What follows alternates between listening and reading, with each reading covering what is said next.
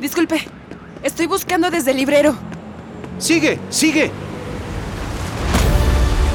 Capitán Nemo, el mundo no precisa de nuevos continentes, sino de hombres nuevos. Beneficio reprochado, ofensa hecha.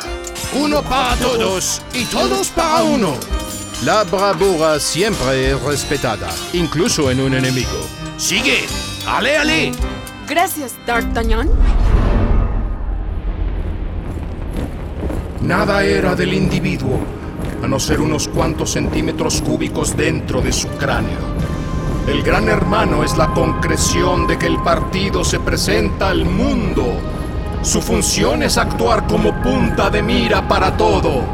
Sigue ahora que puedes.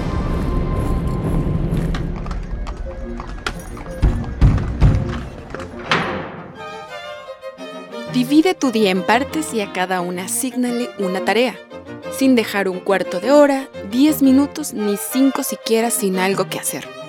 Cuando sea así, observarás que no necesitas compañía, conversación ni simpatía de nadie y lograrás vivir con la independencia que todo ser humano debe aspirar. Gracias, señorita Jane Eyre. Sigue leyendo, sigue escuchando. Esto es Desde el Librero, un podcast de Librerías Gandhi. Bienvenidos, queridos lectores. Hola queridos escuchas, ¿cómo están? Yo soy Yara Vidal y les doy la bienvenida al capítulo 81, pero el bonus. En este bonus vamos a escuchar la última parte de la entrevista que sostuvo José Luis Trueba con Benito Taibo por su última novela, Cuatro Veranos, publicada en Editorial Planeta. Y les traemos un fragmento de la entrevista que también sostuvimos con una autora, historiadora del arte y escritora llamada Caterina Álvarez. Además de ser editora, se enfocó en publicar un libro dedicado a los niños para aproximarlos al arte. Se llama ¿Dónde está arte? y nos va a contar un poquito de cómo surgió el plantear este concepto y desarrollarlo en un libro infantil con unas ilustraciones maravillosas. Esta información nos la comparte en Esto me pasó escribiendo. Esperamos sea de su agrado, comenzamos. Y ahora, la entrevista con Benito Taibo. También, así como eras un cinéfilo de trinchera, el carbohidrato también era de trinchera, o sea, no, no, bueno, no de trinchera, de, de trinchera tomada. Ahí cambia. absoluta. Esa parte me fascina porque te leo y te veo en la tele. Te leo y recuerdo a tu papá. Te veo y recuerdo la frase más importante que nos legó a la historia tu papá. La teoría del chile que cuando te dicen pica poquito ni madres, no le entres.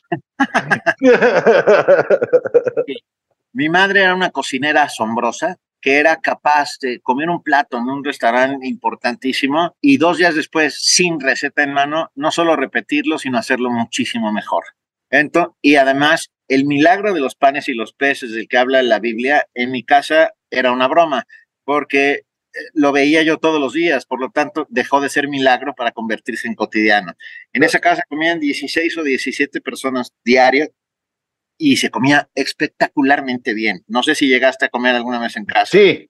Bueno, Bueno, se comía espectacularmente bien y, y, y sobre todo había la demostración fáctica de que eh, comida es cultura, ¿no? Que comer, eh, alimentarse lo pueden hacer los hámsters, las ballenas azules, los cacomixtles, mm, pero, pero comer es un acto social, cultural, antropológico, sociológico, de memoria, de, de, de, de re- de reconocimiento del otro como un ser que puede, ah, que puede disfrutar tanto como tú lo que está comiendo mientras estás contando una historia y esa historia va pasando por los siglos y los siglos. Amén. Eso, eso es todo. Eso. Pero fíjate algo, a mí hay, hay, hay estos, estos, estas comilonas, estos, estos carbohidratos, contrastan muchísimo con este Benito que quiere ser galán y, a veces se le da, bueno, casi. digo, perdón de que les diga así el casi, pero el casi es fundamental. Aparte, tú tienes la culpa, ¿para qué lo andas contando? Pues no sé si es verdad, no importa, digamos que casi. Ah, yo creo, Los, los, griegos lo tenían clarísimo, ¿no? Son los que, los que patentan la palabra eudemonía, ¿no? la, la, búsqueda de la felicidad. Yo creo que para eso estamos en el mundo, no solamente para buscar la felicidad. Y sin duda, en mi en, mis cajitas mentales, en donde aparece la palabra felicidad, está la comida, está el cine, está la literatura y están los amigos. Sí, eso es un hecho absoluto. Hay un detalle que voy a contar una intimidad tuya, perdón, ya. Alguien que ya se encuera en una novela, pues tiene, el resto tiene derecho a participar en el striptease. Por supuesto. Alguna vez Benito me contó que el secreto para casi lograrle los amores, está en el siglo de oro. Y hay que uno vea al prospecto de Amada y le recetas un góngora. ahora, no sé, un góngora creo que no, perdón, no, es too much. Pero, polvo, seré, polvo seré más polvo enamorado. Exacto. Tú le dices polvo enamorado y aquella cae instantáneamente. Es decir, la literatura nos hace guapos.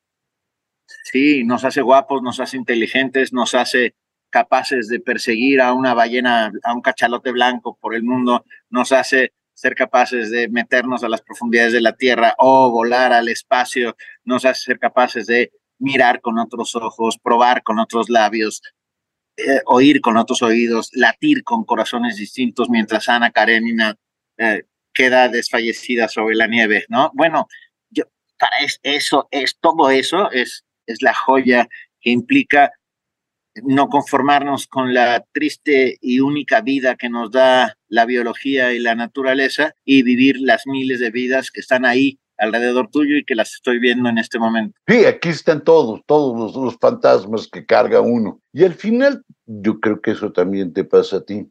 Tú no sabes si eres tú o eres ellos. A ver. O ellos me inventaron vuelvo a Pessoa. Yo soy muchos. Ah, y yo soy muchos sin duda gracias a la literatura. Pessoa fue muchos gracias a sus heterónimos, ¿no? Gracias a los de Reyes y a todos aquellos que fue inventando y creando. Pero yo soy muchos gracias a esos libros que me hacen ser quien soy, pues, ¿no? Uh Vinito, te hago una última pregunta, porque sé que esto es un ferrocarril que hay una cola terrible para subirse. Digo, no hay otra manera de decirlo. Hay una cosa que, que, que me da cierta envidia y sobre ella te quiero preguntar. Yo hay días que amanezco con ganas de aventar la toalla, con ganas de decir que el mundo se quede como está, a mí me vale y me encierro en mi casa. Declaro pandemia permanente de la puerta para acá. En cambio, desde La Paz, desde Baja California hasta Guadalajara, hoy tú sigues con el puño en alto. ¿Cómo se le hace?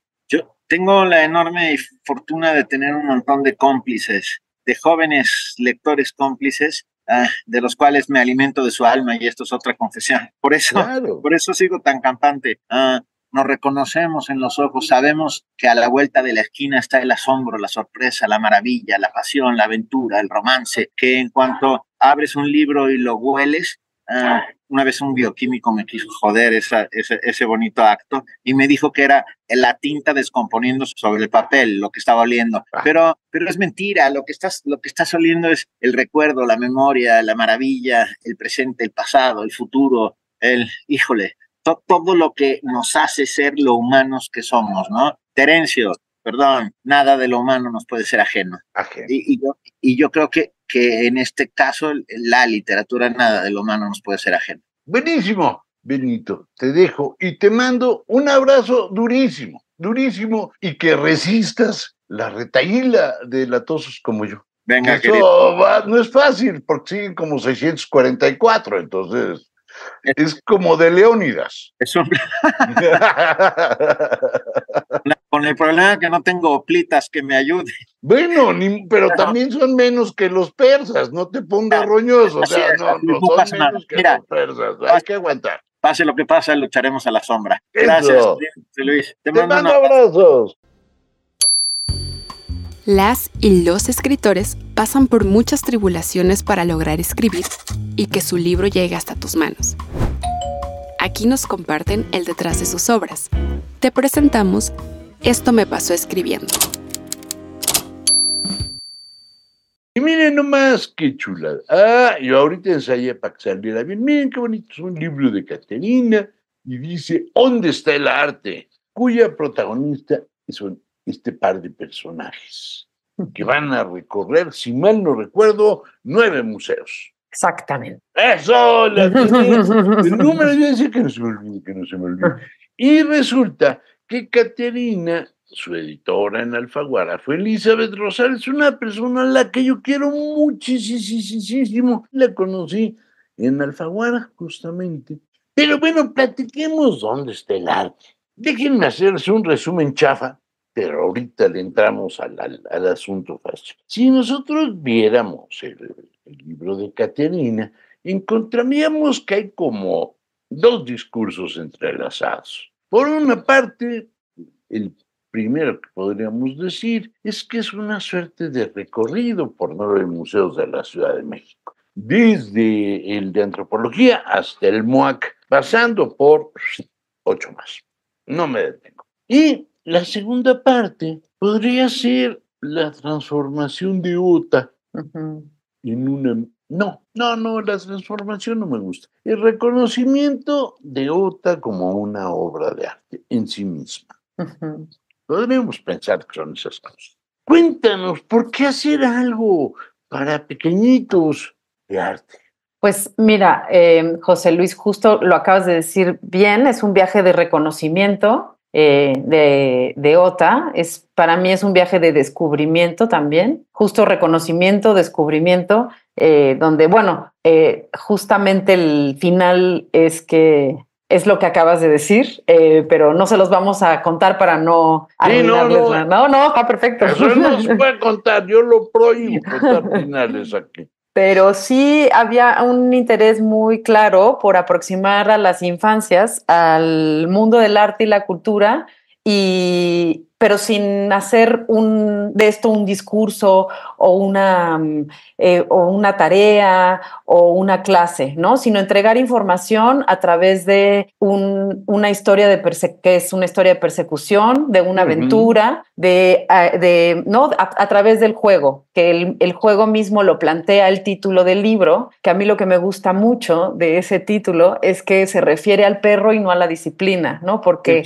arte, ¿dónde está arte? Arte es un perro cholo escuincle em, que se llama Artemio y al que Ota, la chiquita de esa portada, de cariño le dice arte. Entonces, porque es su amigo. Eh, de cariño ella lo, no se refiere a él así. Por eso el equívoco de la pregunta es lo que va detonando todos los diálogos entre, mm, entre la niña y los personajes que, eh, con los que va interactuando en cada uno de esos museos y fuera de esos museos. ¿no? Yo quería darle vida a todas estas personas que trabajamos en estos espacios y que queremos justamente aproximar a los niños, a las niñas, al arte y la cultura desde distintos lugares. Sobre todo, yo eh, eh, creo que desde el juego es el espacio en donde podemos integrar justamente un interés genuino, ¿no? Para que los niños realmente eh, entren o no entren, ¿no? Y porque lo que más me, me, interesaba era dar esa opción, o sea, que descubrieran que hay una relación, que pueden tener una relación con el arte, que no necesariamente el arte es un objeto, tampoco puede ser una experiencia. claro, e, eso es importante. Ahora, hay algo que, que, que, a mí, digo, que a quien te va a contar su historia después de que lo lea. Yo voy a trabajar con la mía, que me parece la mejor no porque lo sea, sino porque es la única que tengo. O sea, no, no creas que es por otra razón. A mí hay una cosa que me encantó, que fue la capacidad que hay en todo el libro de trastocar algunas obras. Déjame ponerte un ejemplo. Durante no sé cuántos años yo he ido al Museo Nacional de Antropología. Cada vez que entro, me topo con la columnota fuente, la fuente al revés de Chávez Morado. Esa a mí siempre me ha parecido muy, muy bella. Curiosamente, en, en, un artista muy disparejo, porque pasaba de la genialidad a la bobera, perdón que lo diga, pero, Chávez Morado yo creo que es así, con una facilidad inusitada. Pero de repente lo abro y permíteme enseñarla. Claro. La columna se transforma en una suerte de torbellino, de algo extrañísimo. Sí, es una... Me había imaginado así. de Torbellín. Sí. De Torbellino, de, de, nave nodriza. Bueno, allí justamente Ota cuando la ve, eh, piensa en las historias, en la historia que le, que le contaba la abuela de que a ella la habían abducido cuando era muy chica, una nave espacial. Entonces, claro, son, es, son muchas cosas, ¿no? Es una atmósfera, crea una atmósfera esa, esa doble página. Eh, con los ilustradores justamente trabajamos ese, e, es, ese aspecto principalmente porque además eh, también nos aferramos a, a, que las ilustraciones fueran, ¿no? Que envolvieran a los dos personajes. De hecho, no sé si, te, si lo notaste, pero en todo el libro, digo, tiene un ritmo em, de, por ejemplo, de técnica distinta, ¿no? O sea, la técnica que usan en cada ilustración es distinta, exacto, sí, sí. Y si ven al, al, Nacional de Arte, aquí está. Ah, el Munal es precioso. Y si se fijan este también. Es mi edificio preferido del sí, museo. Sí, es hermoso, es hermoso. Creo que es la plaza más bonita de la ciudad aparte. Sí, sí.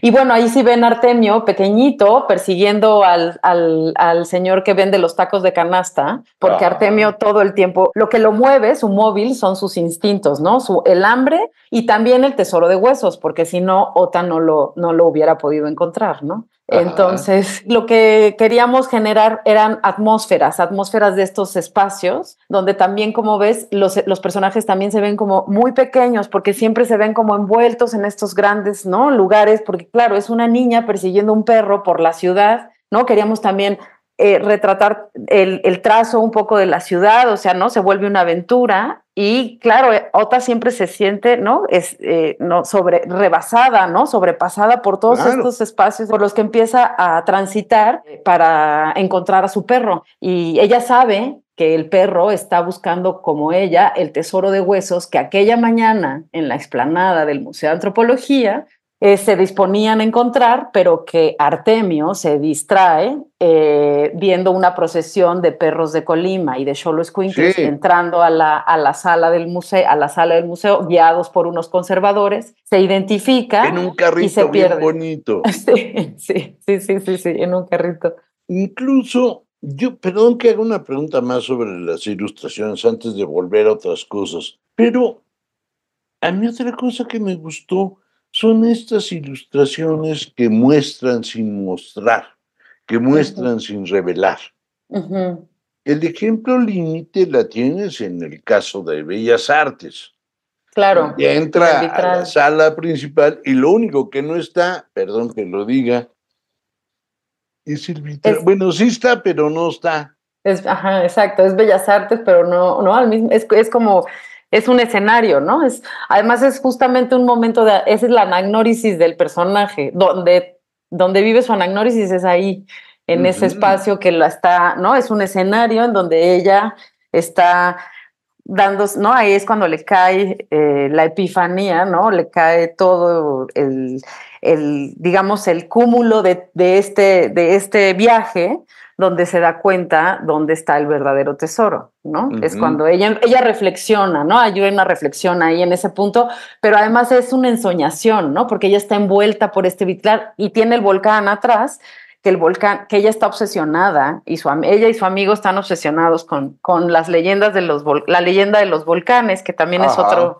otro móvil, ¿no? Otro cuento que está ahí em, resonando todo el tiempo, ¿no? En la, en la cabeza y en el interior de la niña, que va asociando, o sea, que su memoria empieza a em, asociar eh, las historias que le cuenta la abuela, los cuentos que le cuenta su mamá, la leyenda de los volcanes, el tesoro de los huesos, ¿no? Toda esta mm. ensoñación que va a través, por la que va atravesando Ota la lleva ¿no? a ese lugar donde tú empezaste justamente esta entrevista, que es el momento de reconocimiento. ¿no? Claro. Ahora, a los adultos el arte nos obliga a reconocernos, a vernos, a mirarnos de otra manera. ¿Qué pasa con Ota? Sin contar el final.